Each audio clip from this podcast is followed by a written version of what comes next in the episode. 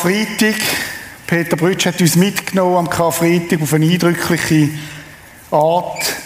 Petrus, wir sind ja mitten in dieser Serie, dieser zweiten Staffel von Petrus. Petrus, der enttäuscht ist über sich selber.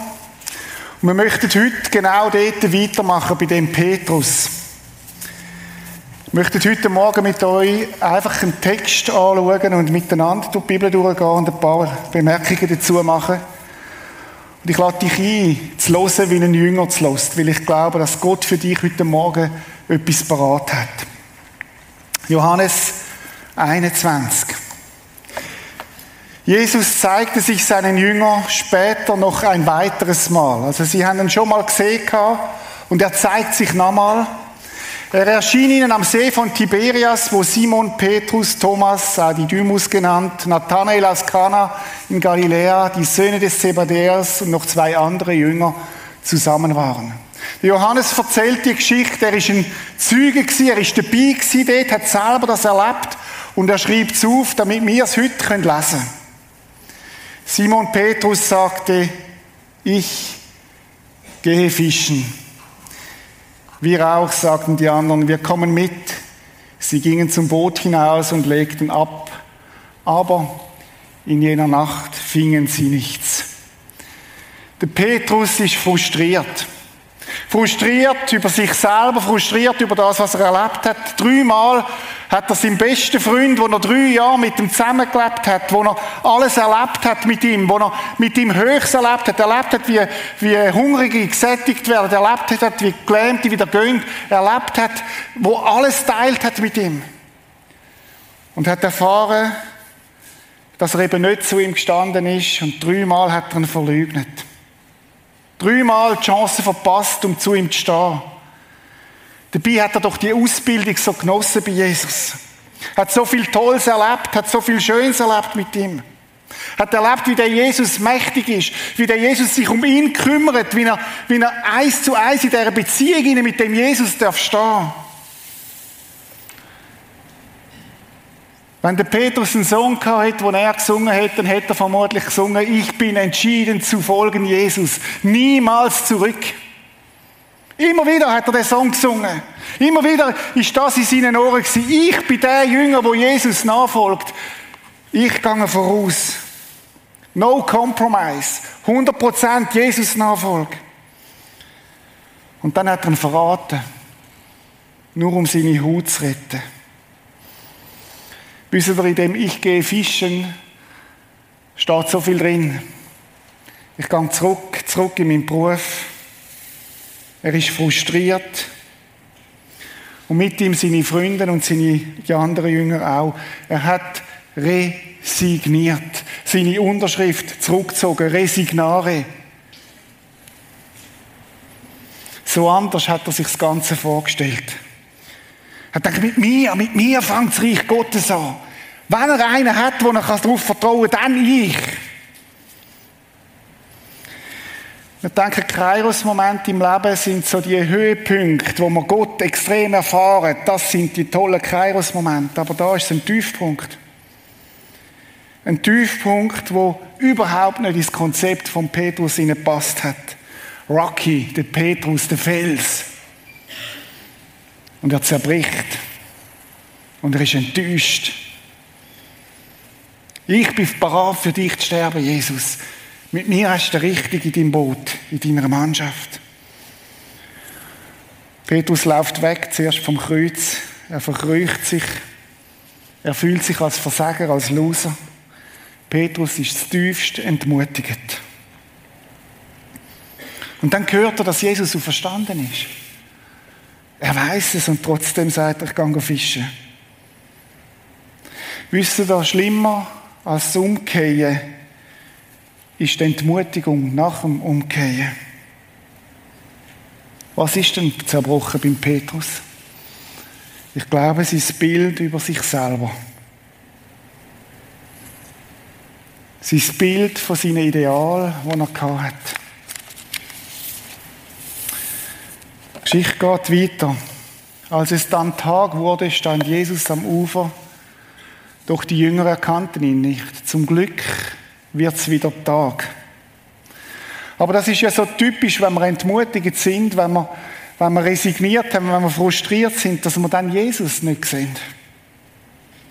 Mit verbrüllten Augen siehst du alles nur verschwommen. Keiner hat ihn erkannt.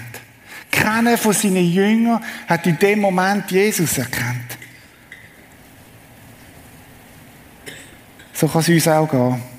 Wir sind so sehr mit uns selber beschäftigt, dass wir Jesus nicht mehr sehen. Wir sind so sehr mit uns beschäftigt, dass wir gar nicht mehr mit ihm rechnen. Aber wissen ihr, Geschichte und das Evangelium mit dem, in dieser Geschichte heisst in dem einfachen Satz, als es dann Tag wurde, es ist wieder Tag geworden. Aber sie haben ihrem Frust Jesus übersehen. Trotzdem wird es Tag. Die Sonne geht auf, Dunkelheit muss weichen. Und dann heißt es, Kinder, rief er ihnen zu. Ist ja so fast zärtlich, wie Jesus sagt, Kind. Er sagt nicht, hey, ihr meine Superheroes, Rockies. Er sagt, Kind, habt ihr nicht ein paar Fische für das Frühstück? Nein, riefen, zurück, riefen sie zurück, nicht einigen einzigen. Nicht einmal Fische haben sie mir können. Nicht einmal das, was sie denken, das bringen wir aber sicher an. Nein, nicht einmal das haben sie können. Bankrotterklärung, wir haben gar nichts, Jesus. Nicht sind leer.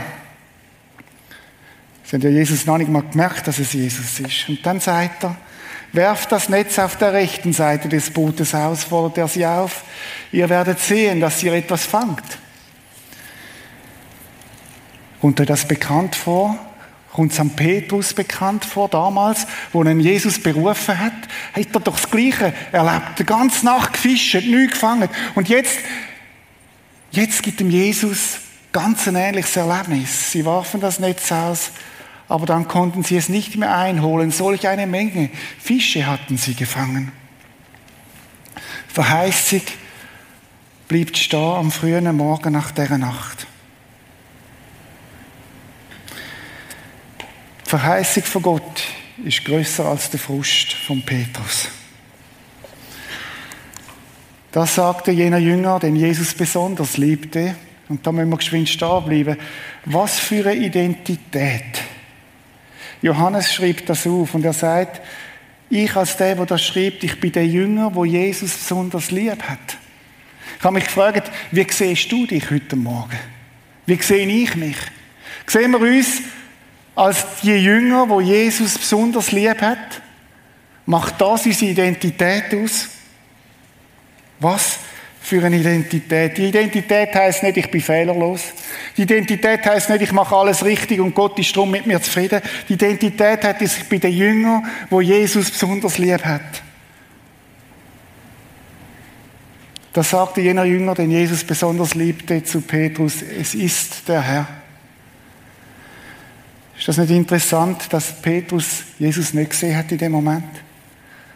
Und dass er das Wort von einem Freund, von einem Bruder gebraucht hat, von einem Mitjünger, wo ihm den Blick richtet und sagt, hey, schau auf Jesus. Es ist im Fall er. Im Frust kann es sein, dass du Menschen brauchst, die dir helfen, den Blick zu richten. Blick auf Jesus.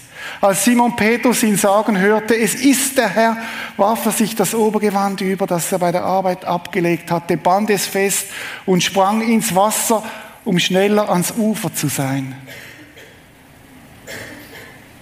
Ich habe mich gefragt, wie ist es bei dir, Reto, wenn du frustriert bist? Wohin schwimmst? Ich möchte dich fragen, wohin schwimmst du? Wenn du frustriert bist. Irgendwie hat der Petrus nichts überlegt. So ist der Petrus. Das Herz ist ihm durch und er hat gesagt, ich muss, wenn das Jesus ist, dann gibt es einen Ort, wo ich hin muss, zu Jesus. Und er hat nicht überlegt, ich habe versagt und was habe ich alles falsch gemacht und überhaupt nein, er hat gewusst, es gibt einen Ort, wo sicher ist, wo ich hingehen kann, wenn ich frustriert bin und das ist Jesus Christus. Wissen, die Gefahr ist groß, dass wenn wir frustriert sind, dass wir wegschwimmen von Jesus. Dass wir irgendwo hingehen zu anderen und über das alles reden und über uns auslösen und weiß ich was alles, anstatt zu Jesus. Und ich wünschte mir, dass wir eine Gemeinschaft wären von Menschen, die sagen, und wir gehen zusammen zu Jesus. Wir klagen dem unsere Enttäuschung. Wir gehen hin dorthin und sagen dem uns, was uns beschäftigt. Aber wir bleiben nicht allein mit dem. Die anderen Jünger kamen mit dem Boot nach, das Netz mit dem Fischen im Schlepptau. Sie hatten es nicht weit bis zum Ufer, nur etwa 100 Meter. Als sie aus dem Boot stiegen und ans Land gingen, sahen sie ein Kohlenfeuer, auf dem Fische brieten. Auch Brot lag dabei. Bringt ein paar von den Fischen, die ihr eben gefangen habt, forderte Jesus sie auf. Da stieg Simon Petrus ins Boot, zog das Netz an Land. Es war voll von großen Fischen, im Ganzen 153. Und trotz dieser Menge riss das Netz nicht. Kommt her und esst, sagte Jesus. Die Jünger hätten ihn am liebsten gefragt, wer bist du? Aber keiner von ihnen wagte es. Sie wussten, dass es der Herr war. Jesus wartet am Ufer. Interessant ist, dass, wo, der, wo Petrus das Ufer schwimmt, Jesus nicht sagt, aha, jetzt kennst du mich. Gell? Jetzt kennst du mich, aber vorne hast du mich nicht gekannt. Hast mich verleugnet, wo eine junge Magd gekommen ist, ein Teenie Girl. Hast nicht zu mir gestanden. Kein Wort von dem. Jesus hat bereits ein Feuer gemacht. Er weiß, wie es ist, wenn man am Morgen früh friert, das wärmendes Feuer, Fisch und Brot auf dem Holzkohlenfeuer, bereitet Jesus Macht seinen Jüngern zum Morgen. Was passiert da eigentlich, habe ich mich gefragt. Warum sind die Details in dem Text drin? Wieso? Weil Jesus uns dienen will. Weil Jesus am Petrus dient, Brot und Fisch, kommt und essen. Was ihr braucht, ist Nahrung, ist Stärke, kommt. Und ich kann mir vorstellen, wenn Jesus sagt, kommt und esst, dass beim einen oder anderen klingelt hat und gesagt, hat er das nicht das letzte Mal gesagt, wo wir noch gesehen haben, bevor er ans Kreuz ist? Und wenn er gesagt hat, ich werde mein Lieb geben für euch, wo alles trägt, alle Mist, alle Scheiß, alles, was ihr gemacht habt. Und ich stirbe an dem Kreuz auf Golgatha. Ja, Petrus, auch für dies Versagen. Ja, auch für deine Unzulänglichkeiten. All für das, was du nicht gut gemacht hast. Auch für das bin ich gestorben. Jesus dient. Und ich weiß nicht, ob wir das schon voll verstanden haben. Ich sage euch ehrlich, manchmal habe ich es nicht verstanden, dass Jesus mir immer und immer und immer wieder zuerst dient. Auf verschiedene Arten. Manchmal durch so einen Freund, einen Mensch, wo mir sagt, Jesus, wo, mir sagt, Reto, schau weg, schau auf Jesus. Manchmal durch ein WhatsApp, manchmal, indem Jesus auf mich wartet und sagt, hey, schön, dass du kommst, ich habe gewartet auf dich. Manchmal durch ganz praktische Sachen, ein Blick, eine Flasche Wein, Fisch und Chips, aber vor allem auch durch den Tod am Kreuz. Jesus dient mir, dient dir heute Morgen. Und vielleicht bist du in den Gottesdienst gekommen, weil du gedacht hast, an Ostern geht man ja in den Gottesdienst, da loben wir Gott und da will ich ihm dienen und ihn groß machen. Nein, nein, stopp. Es ist umgekehrt. Jesus sagt, gut bist du gekommen. Ich habe Fisch und Chips für dich parat. Ich möchte dir dienen. Ich möchte dir dienen heute Morgen. Und das erste Frust. Das zweite, Jesus dient mir und wir kommen zum vielleicht eindrücklichsten Gespräch in der ganzen Bibel, was es überhaupt gibt. Jesus trat ans Feuer, nahm das Brot und gab es ihnen und ebenso den Fisch. Das war nun schon das dritte Mal, dass Jesus seinen Jüngern erschien, nachdem er von den Toten auferstanden war. Als sie gegessen hatte, sagte Jesus zu Simon Petrus, Simon, und interessant, wie er ihm sagt, Simon, Sohn des Johannes, Simon, ich kenne deine Geschichte, ich weiß, woher du kommst. Liebst du mich mehr als irgendein anderer hier? Was für eine Frage. Petrus gab ihm zur Antwort, ja Herr, du weißt, dass ich dich liebe. Darauf sagte Jesus zu ihm, Sorge für meine Lämmer. Jesus fragte ihn ein zweites Mal, Simon, Sohn des Johannes, liebst du mich? Petrus antwortete, ja Herr, du weißt, dass ich dich lieb habe. Da sagte Jesus zu ihm, hüte meine Schafe. Jesus fragt ihn ein drittes Mal, Simon, Sohn des Johannes, hast du mich lieb? Petrus wurde traurig, weil Jesus ihn schon zum dritten Mal fragte, hast du mich lieb? Herr, du weißt alles, erwiderte er. Du weißt, dass ich dich lieb habe. Darauf sagte Jesus zu ihm, sorge für meine Schafe. Dreimal stellt Jesus eine Frage. Simon Petrus, Fels, Rocky. Und er erinnert ihn an seine, seine ursprüngliche Berufung. Jesus hat ihm ja den Namen gegeben, Fels. Du wirst der sein, die Gemeinde draufbauen wird. Er erinnert ihn an seinen Namen. Und er fragt ihn dreimal, liebst du mich? Ich habe mich überlegt, wer stellt eine Frage, liebst du mich? Ich habe mich erinnert an meine Klasse, so dritte, vierte, fünfte Klasse, haben wir so Briefe umgeschickt, liebst du mich? Manchmal hat man Briefe bekommen, manchmal hat man es geschrieben. Was ich weiß, dass ich es nie jemandem geschrieben habe, wo ich nicht selber lieb habe.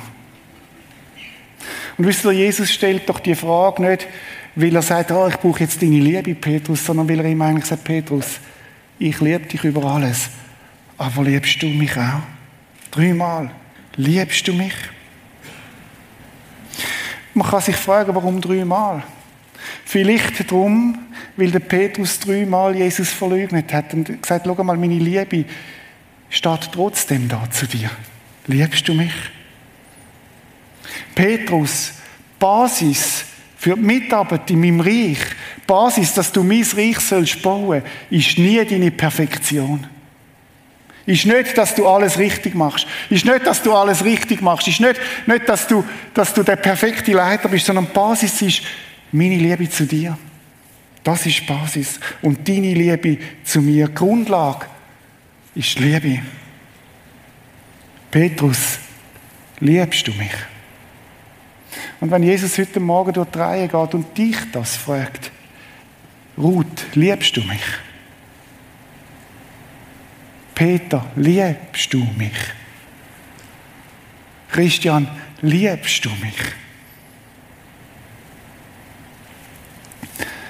Ich habe mir überlegt, was braucht es, dass ein Fels fruchtbar wird?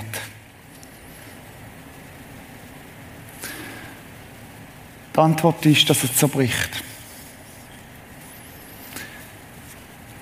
Im Zerbruch entsteht Frucht. Und wir können uns fragen, was genau ist denn zerbrochen beim Petrus? Es ist nicht zerbrochen das, was Jesus über den Petrus denkt. Das ist vor der Kreuzigung und nach der Kreuzigung genau das Gleiche gewesen. Jesus hat genau gewusst, wer er hat mit dem Petrus. Jesus hat genau gewusst, wie der Petrus wird reagieren. So hat er es ihm ja auch gesagt. Wisst ihr, was zerbrochen ist, ist das, was der Petrus über sich selber gedacht hat. Und die Frage steht im Raum, als wer siehst du dich im tiefsten? Als leistungsstarker, unüberwindbarer Fels? Oder als der zerbrechliche Petrus, der weiß, dass er zu allem fähig ist und dass seine Stärke, seine Liebe, seine Kraft nicht langt und er drum zu Jesus geht?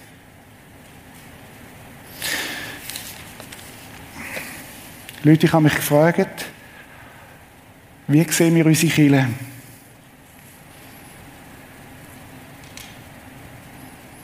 Könnte es sein, dass der eine oder andere von uns unsere Kirche als die starke, unzerbrechliche, unwiderstehliche Kirche ist?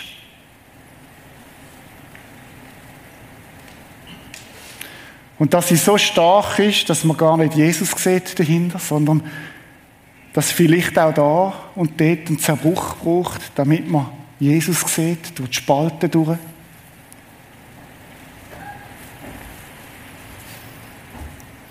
Wann wird ein Fels fruchtbar? Antwort, wenn er zerbricht. Wenn er erfahrt, wie zerbrechlich er ist. Wenn er erfahrt, dass er selber nicht kann. Wenn er erfahrt, dass es gar nicht um ihn geht, sondern um Jesus. Und möglicherweise ist das das, was der Petrus in dem Kairos-Moment hat lernen Petrus, es geht im Fall nicht um dein Reich, sondern um mich. Leute, es geht nicht ums Prisma. Es geht um Jesus. Und Jesus scheint dann durch, wenn wir uns zugestehen, dass wir zerbrechliche, fehlerhafte Menschen sind, wo Jesus gerufen hat in seine Nachfolge, weil er uns liebt. Und lassen Sie mir ganz deutlich sagen, auch wir Leiter sind zerbrechliche, fehlerhafte Menschen in dieser Kirche. Liebst du mich? Jesus geht um sein Ja. Du weißt, Herr, dass ich dich liebe. Dreimal gibt er die Antwort. Und interessant ist, was Jesus ihm dann sagt darauf. Wo der Petrus seine Liebe zu Jesus bekennt, sagt er nicht, ah, jetzt ist alles wieder gut, sondern Jesus gibt ihm einen Auftrag und er sagt, weide meine Lämmer, kümmere dich um meine Schafe, weide meine Schafe. Jesus gibt ihm eine grosse, eine herausfordernde und auch eine, manchmal auch eine überfordernde Aufgabe und sagt, Petrus, du wirst es noch erfahren, es wird brutal eng werden, es wird schwierig werden, es wird sein, dass Gemeinden manchmal nicht wollen, wie du willst. Es wird, wird, wird Diskussionen geben, es wird Zerriss geben. Aber ich gebe dir die Aufgabe. Petrus, manchmal wird es 100% und mehr von dir fordern. Aber weißt du was, Petrus, ich vertraue dir das Wichtigste an, was ich habe. Menschen, die mir so wichtig sind. Menschen, wo ich gestorben bin für sie. Ist das nicht erstaunlich? Und das ist Jesus so anders als wir Menschen. Ist es nicht erstaunlich, dass Jesus sagt, Weide meine Lämmer, die kleinsten, die zerbrechlichsten, gang ihnen an, Petrus. Und damit sagt er ihm, Petrus, jetzt sind wir da unten angekommen. Grundlage von dem Dienst für mein Reich ist nicht deine Perfektion, sondern deine Liebe zu mir. Es hat mich erinnert an die Geschichte von dem jungen Mann, der bei Apple geschafft hat und einen riesen Mist gebaut hat, eine Million in den Sand gesetzt hat und dann kommt der Chef in sein Büro und der junge Mann sagt, ich weiß, Sie werden mir jetzt kündigen. Und dann sagt der Chef, Sie glauben aber nicht, dass wir so blöd sind, wir haben gerade eine Million in Ihre Ausbildung investiert.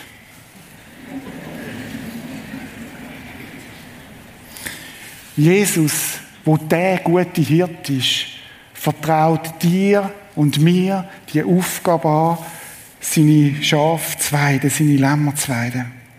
Und Leute, die Aufgabe gehört uns an. Immer und immer wieder neu. Und darum ist meine Frage an dich, wo bist du Hirt für andere Menschen? Wo bist du Hirt für andere Menschen? Wo Gott dich möchte brauchen, an deinem Arbeitsplatz, dort, wo, du, wo er dich hingestellt hat. Und ich komme zum Letzten. Es ist nämlich noch nicht fertig. In dem Dialog, manchmal liest man das gar nicht. Jesus sagt, ich möchte dir etwas sagen, lieber Petrus. Als du noch jung warst, hast du dir den Gürtel selbst umgebunden. Und du bist gegangen, wohin du wolltest. Doch wenn du einmal alt bist, wirst du deine Hände ausstrecken und ein anderer wird dir den Gürtel umbinden und dich dahin führen, wo du nicht hingehen willst. Jesus deutete damit an, auf welche Weise Petrus sterben würde und dass durch seinen Tod die Herrlichkeit Gottes offenbar würde. Er schloss, indem er sagte, folge mir nach. Jesus verspricht an Petrus, hey Petrus, jetzt fangen wir erst richtig an. Ich werde dich führen. Ich werde dich führen und ich werde bei dir sein. Aber Petrus, ich werde dich an Ort führen, wo du nicht möchtest. Und die Frage ist, bist du bereit, dich von mir führen zu lassen? Auch an Ort, wo du selber nicht würdest hingehen. Oder sagst du, Jesus Nachfolge ist Jesus, solange es mir passt, komme ich hinein rein. Solange wir an die Ort gehen, an die schönen Klippen, an die schönen, schönen Ufer, an die, an die schönen Bergerlebnisse, dann bin ich dabei. Aber Jesus, wenn du mich an Ort führst, wo ich nicht will, dann klinke ich mich aus. Ich folge Jesus nach, solange es für mich das Konzept passt. Solange es für mich stimmt. Und vielleicht haben wir im Westen viele von diesen Predigten gehört, wenn du Jesus nachfolgst, wird alles besser.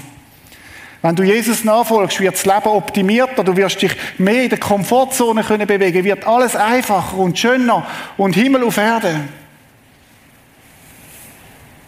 Jesus als Lebensoptimierer.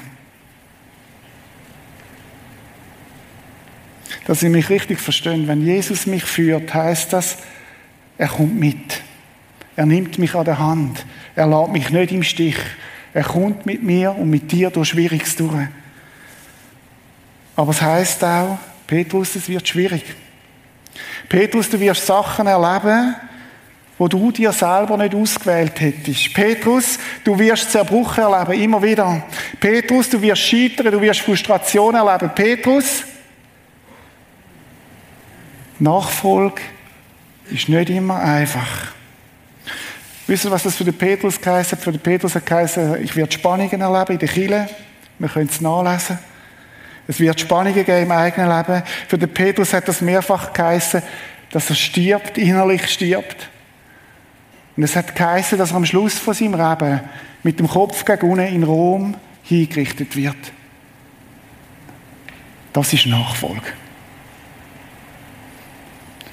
Und wenn wir heute auf Rom gehen, können wir sein Grab sehen. Es steht die grösste Kille auf der Welt, steht dort, wo der Petrus begraben worden ist. Das ist auch Wahrheit. Dass durch sein Leben Herrlichkeit durchgebrochen ist für viele Tausende und Hunderttausende von Menschen. Ein romantisches Bild von Nachfolge? Nicht wirklich. Aber es ist wert, dem Jesus nachzufolgen weil es keinen besseren Weg gibt auf dieser Welt. Und ich möchte das auch klar sagen. Jesus Nachfolge ist das Beste, was da passieren kann. Nicht nur fürs Sterben, auch fürs Leben. Wird es einfach? Nein. Wird es manchmal herausfordernd? Ja. Wirst du sterben innerlich? Ja. Weil dort Frucht entsteht, wo Zerbruch ist. Und so frage ich mich die Frage heute Morgen an dich, wo bist du der Petrus in dieser Geschichte? Jesus kennt meine Frustration und meinen Zerbruch. Jesus dient mir. Er möchte dir dienen heute Morgen auf ganz individuelle Art und heb die Augen offen. Mach es nicht wie der Petrus, der es nicht gesehen hat, sondern heb die Augen offen, wie Jesus dir dient. Vielleicht durch Menschen, vielleicht durch einen freundlichen Blick, vielleicht durch ein Wort, vielleicht durch etwas ganz Praktisches. Vielleicht schlicht und einfach, indem er sagt, komm zu mir, ich vergib dir. Es ist nichts groß, wo du nicht kannst zu Jesus kommen. Und Jesus stellt mir und dir heute Morgen die gleiche Frage. Liebst du mich? Liebst du mich? Liebst du mich? Und das vierte, Jesus fordert mich auf, folg mir nach. Vielleicht zum ersten Mal, vielleicht bist du neu da heute Morgen und du sagst, ich habe nicht verstanden, dass Gott so eine persönliche Beziehung will zu mir, doch er möchte es. Und er sagt, folg du mir nach. Ich habe etwas Großes vor mit dir. Ich möchte mit dir mein Reich bauen. Ich möchte zum Schluss von dieser Predigt vier Fragen haben, wo wir im Moment still vor Jesus sind. Erste Frage, woran erkennst du Gottes Liebe in deinem Leben? Zweite Frage, was antwortest du auf die Frage von Jesus? Liebst du mich? Wo erlebst du, dass Jesus dich als Hirt für andere Menschen brauchen? Gerade jetzt, gerade in dieser Zeit. Wo tröstet, wo miteinander zum Hirt gehst, wo das Schaf an der Hand nimmst oder am Fell packst und sagst, jetzt gehen wir zu Jesus. Und die letzte Frage, bist du bereit, dich von ihm führen zu lassen? Lass eine Zeit von Jesus haben und mit ihm ins Gespräch kommen.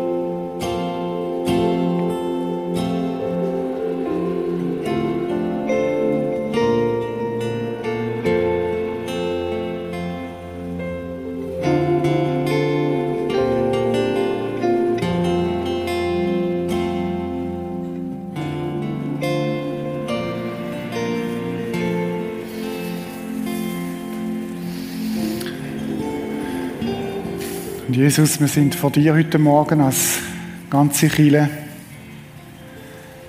Auch allen, die am Livestream sind. Und aber wir sind auch als einzelne Menschen vor dir heute Morgen.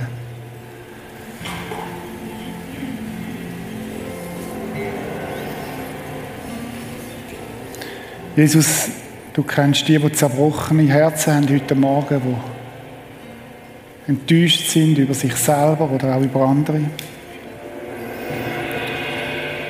Ich möchte dir so danken, dass du so, so wunderbar bist, Herr, dass du uns nicht allein lässt mit dem.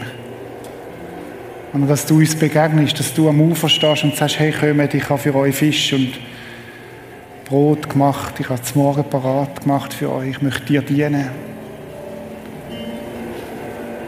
Und Jesus, die Grundlage von unserer Nachfolge ist nie unsere eigene Stärke, unser eigenes Gutsein, sondern deine Liebe zu uns. Und du fragst heute Morgen und gehst dort rein, liebst du mich?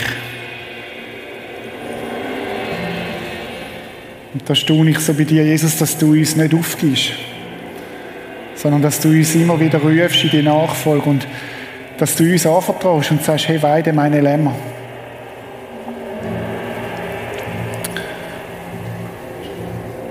Und du gehst heute Morgen dort rein und du möchtest, dass wir dir alles angeben, unser Gute, aber auch unsere Zerbruch, Zerbrochenheit, unsere Schwäche.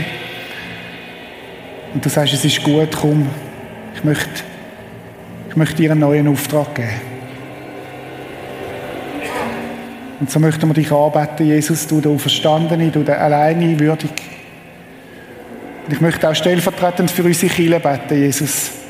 Vergib dort, wo wir den Eindruck haben, wir sind und wir können es das Prisma, sondern wir können es eben nicht, Jesus. Die Kirche sollst du durchscheinen, Jesus, und es soll um dich gehen und niemand anders. Wir beten dich an. Wir loben und preisen dich, Herr. Amen.